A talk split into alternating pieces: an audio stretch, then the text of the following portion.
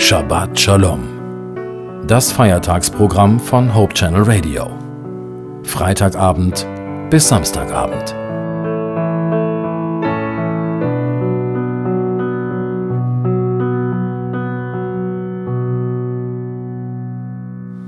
Sie hören Hope Channel Radio. Ich bin Naila Warning und zum Sabbatschluss möchte ich an diesem Osterfest schon einen Blick auf den Ostersonntag werfen, also auf morgen. Dazu möchte ich mit Ihnen zusammen Markus 16 lesen. Am nächsten Abend, als der Sabbat vorüber war, kauften Maria von Magdala, Salome und Maria, die Mutter von Jakobus, wohlriechende Öle, um den Leichnam einzubalsamieren. Früh am Sonntagmorgen, gerade als die Sonne aufging, machten sie sich auf den Weg zum Grab. Unterwegs überlegten sie, wer ihnen den Stein vom Eingang des Grabes wegwälzen könnte. Als sie jedoch hinkamen, sahen sie, dass der Stein, ein massiver Felsblock, bereits zur Seite gewälzt war. Sie betraten die Grabhöhle und bemerkten dort auf der rechten Seite einen jungen Mann in einem strahlend weißen Gewand. Die Frauen erschraken sehr, aber der Engel sagte, Habt keine Angst, ihr sucht Jesus von Nazareth, der gekreuzigt wurde.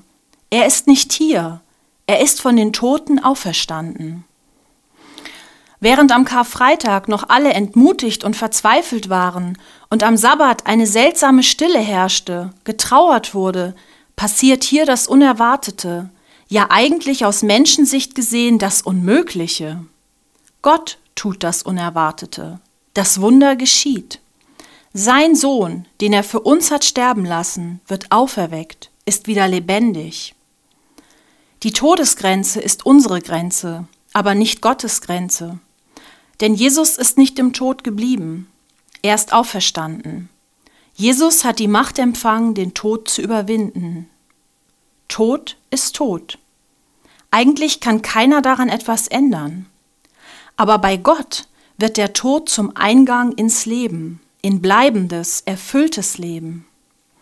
Mit Ostern wurde der verspottete und geschundene Prediger aus Nazareth als Gottes Sohn und als Herr über alles offenbar.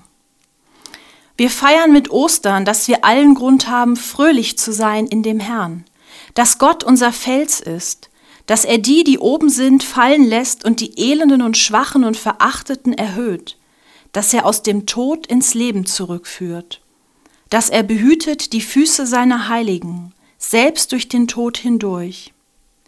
Wir feiern die Bestätigung und Gewissheit, der Tod ist besiegt.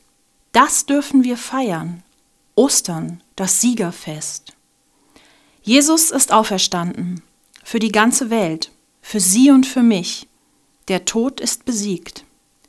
Wir wünschen Ihnen in den nächsten beiden Tagen ein gesegnetes Siegerfest. Frohe Ostern!